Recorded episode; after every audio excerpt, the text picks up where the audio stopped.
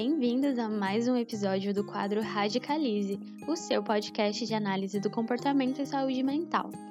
Eu me chamo Camila e antes de começar, eu quero dar um recado para vocês. Primeiro, quero lembrar que nós temos um Instagram próprio do Radicalize, então vai lá seguir a gente no radicalizeac, que a gente posta textinhos explicativos sobre tudo que a gente conversa aqui no podcast. E segundo, para quem não sabe, no dia 18 de maio se comemora o Dia Nacional da Luta Antimanicomial. Essa é uma luta pelos direitos das pessoas com sofrimento mental e também pelo fechamento dos hospitais psiquiátricos e contra todo tipo de abuso, agressão e isolamento da pessoa com sofrimento. Esse ano, essa comemoração é, na verdade, uma luta, de fato para que se faça valer a rede de atenção em saúde mental que a gente tem no Brasil, apesar de todos os retrocessos que têm sido discutidos e tal. Por isso, estudantes e professores do Univag estão organizando um evento para que não passe em branco essa data de conscientização, de luta, e para que possamos tirar dúvidas e estar cada vez mais atento a essas questões, tanto como cidadão quanto como profissional da saúde. O evento vai acontecer de forma 100% online e 100% gratuita, no dia 28 e 29 de maio. E para mais informações e inscrições, sigam o Instagram luta.antimanicomial. Lembrando que esse evento ele é destinado a todas as pessoas que se interessarem pelo assunto. A gente vai deixar o arroba do, dos Instagrams na descrição do podcast, tá bom? Então, vamos para nossa mesa! Tema de hoje é bem importante para as questões da saúde mental e abarca um pouco menos a análise do comportamento em específico. Então, hoje a gente vai ter menos conceito e mais contexto. Vamos falar sobre a atual conjuntura de políticas públicas na saúde mental. E hoje a gente tem aqui a Isabela e a Efigênia para discutir conosco. Oi, pessoal, aqui é a Isabela Porto. Oi, gente, tudo bem com vocês? Que alegria mais uma vez estarmos juntos aqui. Meu nome é Efigênia e eu sou acadêmica de psicologia da Univag.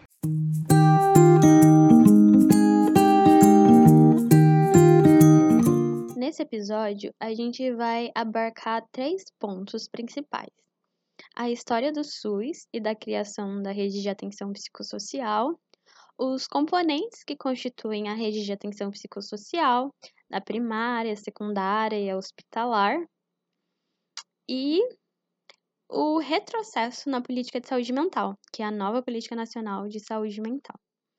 E para começar, é, a gente gostaria de contextualizar sobre a história do SUS e como se criou a RAPS, que é a Rede de Atenção Psicossocial. Oi, pessoal, alegria estar falando com vocês aqui novamente. E um assunto tão legal, tão bacana, que eu tenho que dar continuidade daquilo que os meus colegas têm falado, né? Então, mas a mim como uma parte bastante interessante, que é falar sobre o SUS. Como é que surgiu? O surgimento do SUS, que é um sistema tão importante e hoje, pelo momento que nós estamos vivendo, a gente está vendo a grandiosidade e nós estamos vendo também a grande eficácia que o SUS tem e a importância para que ele tem para cada brasileiro que precisa, precisou e precisará dele. Esse sistema único de saúde, é, ele conforma o modelo público de ações e serviços de saúde no Brasil. E ele é orientado por um conjunto dos princípios, diretrizes que são válidos para todo o território nacional. Ele parte de uma concepção ampla do direito à saúde e do papel do Estado na garantia desse direito. É uma das minhas partes favoritas. Incorporando em sua estrutura político-institucional espaços e instrumentos para a democratização e o compartilhamento do processo decisório e da gestão do Sistema Único de Saúde. A implantação do SUS mesmo começa no início da década de 1990, após a promulgação da lei orgânica, que nós já conhecemos, que é a nossa lei orgânica, a Lei 8080, que ela é de 19 de setembro de 90, que é um complemento da outra lei, que é de 8142, que é de 28 de dezembro de 1990.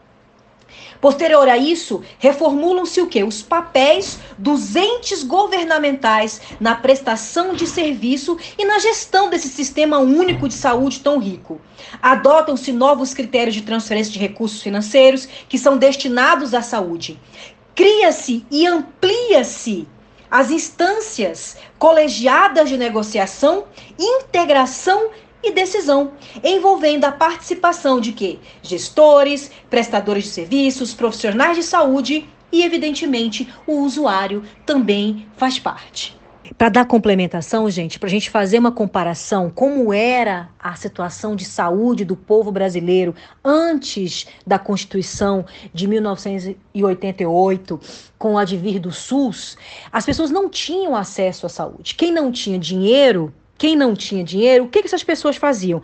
Eles tinham que ou contar com as Santa Casas de Misericórdia ou com alguma instituição de filantropia que pudesse ajudar eles nesse trabalho. Aí, com o advir da Constituição de 1988, ficou expresso né, que o Estado vai o quê? Garantir o direito à saúde a todo cidadão brasileiro e que esse, esse direito à saúde está intrínseco que vai, é, como é que a gente vai dizer assim? Eles vão é, suprir as necessidades de saúde. Né? De todas as pessoas, de todos os brasileiros. Então, assim, e o que, que são essas necessidades de saúde? Que vai, como a gente já sabe, desde a atenção básica até os atendimentos com, com que exijam maior complexidade.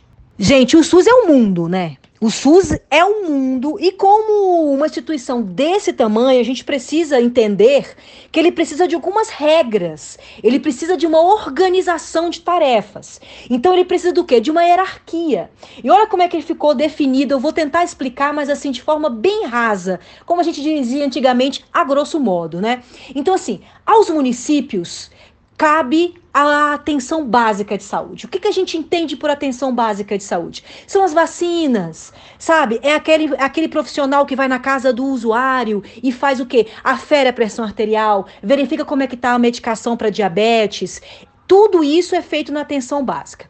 Já o Estado cabe a algo um pouco mais complexo. Caso alguém necessite de cirurgias, caso alguém necessite de um atendimento especial com um especialista, com uma com um médico especializado em algum tipo de doenças que a atenção básica não tem como assistir.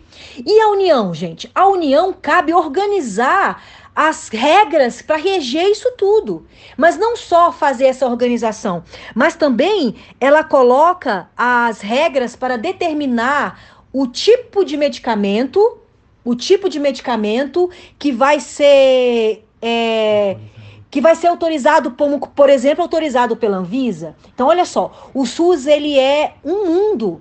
Por isso que eu, eu, eu sempre gosto de dizer isso, porque existe o Ministério da Saúde e ele, a gente sempre costuma brincar quando a gente ouve as entrevistas assim, que o SUS pertence ao Ministério da Saúde, mas na verdade foi o Ministério da Saúde que está existindo para cuidar do SUS. É, é, é muito incrível toda essa estrutura funcionando. E uma parte, já para a gente finalizar, muito importante, principalmente né, para nós, os psicólogos e, e futuros psicólogos, que a gente sabe que antigamente, né, vamos dizer assim, bem antigamente, ali antes da Constituição né, de 1988, o que, que acontecia também? As pessoas não tinham acesso ao psicólogo, elas não tinham acesso a um tratamento psicológico. Só quem tinha acesso, evidentemente, era quem tinha condições de pagar. Aí, o que, que o SUS fez? Pegou o psicólogo e colocou ele dentro de um quê? De uma equipe multidisciplinar. E falou assim: vamos lá, todo mundo junto, de mão dada, fazer o quê? Fazer parte dessa atenção e dessa rede de apoio às pessoas que precisam. Então, com isso, as pessoas passaram a ter acesso a esse atendimento psicológico.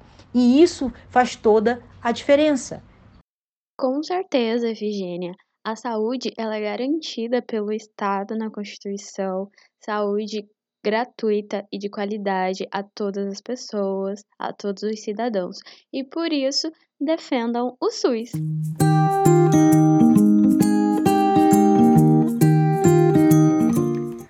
Oi, pessoal. Obrigada, Efigênia, pelas palavras. Agora eu, Isabela Porto, vou seguir falando um pouquinho sobre a rede de atenção psicossocial, que vai ser uma rede de saúde mental integrada, articulada e efetiva nos diferentes pontos de atenção, é, que vai atender então as pessoas em sofrimento ou com alguma demanda decorrente de transtornos mentais ou consumo de álcool, crack e outras drogas.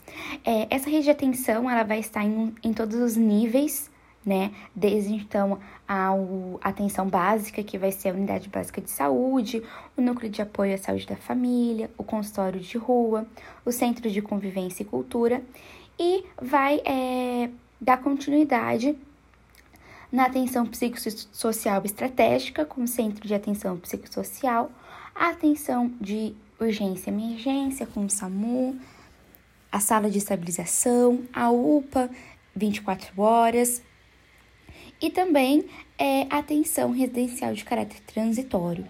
É, a gente vai focar hoje um pouquinho sobre é, os CAPs, os centros, né, que a gente vê bastante e que a gente, quando pensa em saúde mental, já fica é, focado nisso, que vão ser então divididos em CAPs 1, 2, 3 AD, CAPS AD 3 e CAPSI que vai ser a atenção psicossocial estratégica.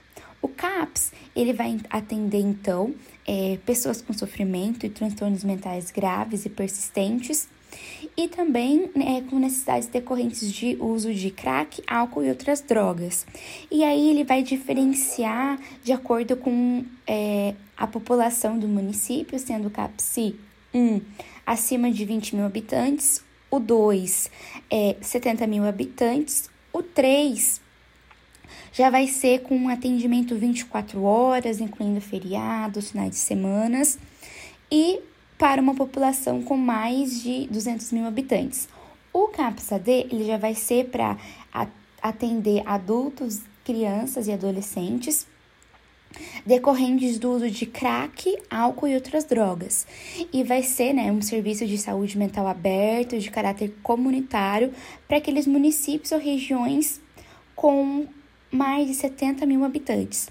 O CAPS AD, AD3 vai ser também um atendimento 24 horas, é, incluindo os feriados, para uma uma população com mais de 200 habitantes, 200 mil habitantes, e também vai ter alguns leitos, é, no máximo do, 12 leitos para observação e monitoramento. O CAPSI, ele vai ser então para agora para atender crianças e adolescentes com sofrimento mental, né? Graves ou também persistentes é, ao uso de crack, álcool e outras drogas.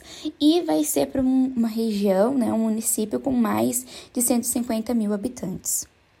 Aí a gente vai ter também é, atenção residencial de caráter transitório, que é a unidade de acolhimento, que vai ser com cuidado contínuo de saúde, de 24 horas, um, um ambiente mais residencial, que vai ser para aquelas pessoas em vulnerabilidade social e ou familiar, e que vão demandar um acompanhamento terapêutico e protetivo de caráter transitório, com um tempo assim mais ou menos de permanência até seis meses. Então vai ter uma unidade de acolhimento adulto e infanto-juvenil de 12 a 18 anos. Atenção hospitalar também é muito é, importante a gente pensar também dentro dessa atenção psicossocial com a enfermaria especializada, por exemplo, em alguns hospitais gerais, e a gente vai ter também é, as estratégias de desinstitucionalização, que daqui a pouco a gente vai falar também. E a gente precisa pensar que é uma rede, assim como o SUS, ela vai buscar articular e estar vinculada cada centro.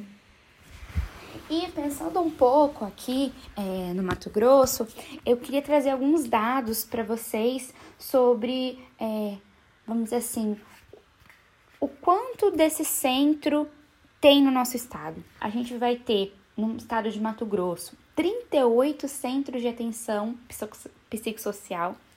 Em Cuiabá, a gente vai ter, né, a capital, a gente vai ter um atendimento ambulatorial em saúde mental em cinco, cinco, cinco é, ambulatórios e a gente vai ter no Mato Grosso apenas dois hospitais psiquiátricos, um em Cuiabá e um em Rondonópolis. E se você precisar, né, de é, telefone, localização, a gente vai deixar o link aqui na inscrição do podcast sobre é, o site que foi retirado esses dados. Os dados foram retirados do governo do estado de Mato Grosso, né, a Secretaria de Estado da Saúde. Hoje tem muito link na bio, né? Mas então, é, voltando à parte que a Isa falou sobre as estratégias de desinstitucionalização, aqui na RAPS, na Rede de Atenção Psicossocial, a gente tem dois programas, que são os serviços residenciais terapêuticos, que na verdade são moradias inseridas na comunidade, que são destinadas a acolher pessoas egressas de internação de longa permanência, de hospitais psiquiátricos e hospitais de custódia, ou seja, pessoas que ficaram em sofrimento mental e que estiveram privadas de liberdade de alguma forma por muito tempo. E aí elas são alocadas nessas moradias dentro da comunidade. E tem também o programa De Volta para Casa, que é uma política pública de inclusão social que provê um auxílio reabilitação para essas pessoas que foram egressas. Além disso, existem outras estratégias e intervenções de reabilitação psicossocial, que são algumas, algumas iniciativas de geração de trabalho e de renda ou cooperativas para essas pessoas também.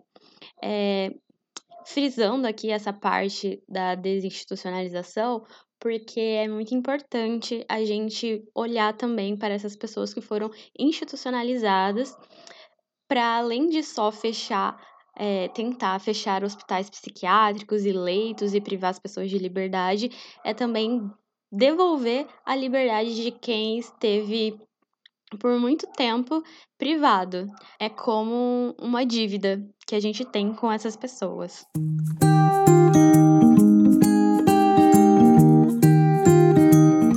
No período de dezembro de 2016 a maio de 2019, foram editados cerca de 15 documentos normativos, dentre portarias, resoluções, decretos e editais, que formam o que a Nota Técnica 11 de 2019 veio a chamar de Nova Política Nacional de Saúde Mental. Essa nova política se caracteriza pelo incentivo à internação psiquiátrica e por sua separação da política sobre álcool e outras drogas, que passou a ser denominada Política Nacional sobre Drogas, tendo esta grande ênfase no financiamento de comunidades terapêuticas e numa abordagem proibicionista e punitivista das questões advindas do uso de álcool e outras drogas. Essa frase foi retirada de um artigo chamado Retrocesso da Reforma Psiquiátrica, o desmonte da Política Nacional de Saúde Mental Brasileira de 2016 a 2019, de Nelson Falcão de Oliveira Cruz e outros autores. Aqui a gente pode ver é, a separação da Política Nacional de Saúde Mental com a Política Nacional de Drogas. E essa separação ela enfatiza um cuidado que não existe dentro da RAPS, que é uma abordagem proibicionista, punitivista e também o financiamento de comunidades terapêuticas, que vamos falar sobre isso logo mais. Então, um dos objetivos desse episódio é expor para vocês e colocar vocês a pensarem sobre essa nova política nacional de saúde mental e o quanto ela é um retrocesso para nossa política de saúde mental o que está acontecendo e todos esses decretos e resoluções e todas as questões que foram discutidas são coisas que vão na contramão do que a gente luta pelos cuidados das pessoas com sofrimento mental. Nós estamos no mês de maio, o dia 18, como eu já havia dito, é o Dia Nacional da Luta Antimanicomial, e esse é o cenário da nossa política. Recentemente teve um revogaço e o que foi sugerido nessa mudança foi o fim do programa de volta para casa, o fim das equipes de consultório na rua, o fim do serviço residencial terapêutico, o fim do CAPS AD, Outros CAPs fariam apenas reabilitação e não um atendimento psiquiátrico. Teve liberação do Fundo Nacional de Saúde para a compra de equipamentos de eletroconvulsoterapia. Teve uma introdução da eletroconvulsoterapia e também o financiamento de comunidades terapêuticas que já existe desde 2011. E por que as comunidades terapêuticas são tão ruins? As comunidades terapêuticas nada mais são do que instituições que são fomentadas pelo governo e que não fazem parte da rede de atenção psicossocial, mas mesmo assim recebem financiamento e seguem uma lógica manicomial. Elas seguem uma lógica de abstinência, seguem uma lógica de trancafiamento, de internação, de privação de liberdade, e a maioria delas são ligadas a as religiões. A gente sabe que o trabalho do psicólogo, o trabalho do profissional da saúde não está vinculado com religião alguma, independente de religiões. Inclusive, o Estado também é e deveria ser. Então, de forma geral, as comunidades terapêuticas elas representam o retrocesso da luta antimanicomial, o retrocesso da política de saúde mental, enquanto a gente está aqui lutando pelo fechamento dos hospitais psiquiátricos, pela não internação, o Estado está financiando essa lógica através das comunidades terapêuticas. Importante pontuar aqui para vocês também que existe uma base, um modelo que sustenta essas práticas e esses cuidados com as pessoas com sofrimento mental. Inclusive, é, existe uma lei, a Lei 10.216, que diz sobre o direito das pessoas com transtornos mentais no Brasil. Ela foi um projeto do deputado federal de Minas Gerais em 2001, Paulo Delgado, a respeito dos direitos das pessoas com transtornos mentais, que acabaria ficando conhecida como a Lei da Reforma Psiquiátrica ou a Lei Antimanicomial. E isso significa que ela representam um grande avanço jurídico no que se refere aos direitos dos usuários e das suas famílias em saúde mental. Então, é, é sobre essa lei que a gente está falando também quando fala sobre esses retrocessos. E lembrando também que essas portarias que eu citei, elas não foram revogadas, mas existe uma intenção de desmantelamento da política de saúde mental, sendo que deveria ser política de Estado e não um plano de governo. E a saúde mental está se tornando um plano de governo.